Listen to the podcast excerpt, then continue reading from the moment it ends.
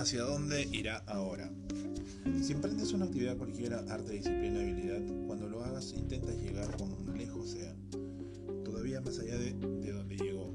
Impúlsala hasta los últimos y duros límites desconocidos, y entonces habrás alcanzado el reino de la magia. La mente es algo notable, no se la puede tocar, ni oler, ni oír Podemos señalar su asiento, y sin embargo siempre está con nosotros, elaborando nuestro mundo y creando nuestras vidas.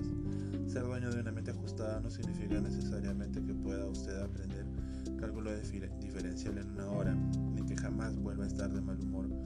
Tampoco quiere decir que en todo momento sabrá tomar las mejores decisiones ni que estará en condiciones de dar siempre con la respuesta correcta.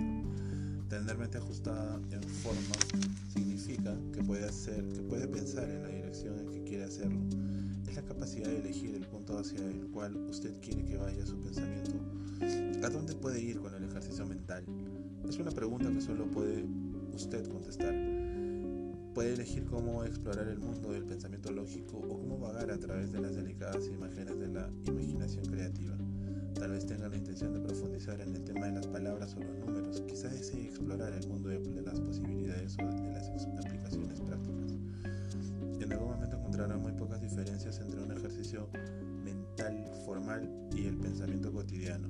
Su mente responderá a los desafíos que usted mismo se plantee. Seguirá aprendiendo, mirando y haciendo merced al acto de pensar activamente, seguirá manteniendo su mente.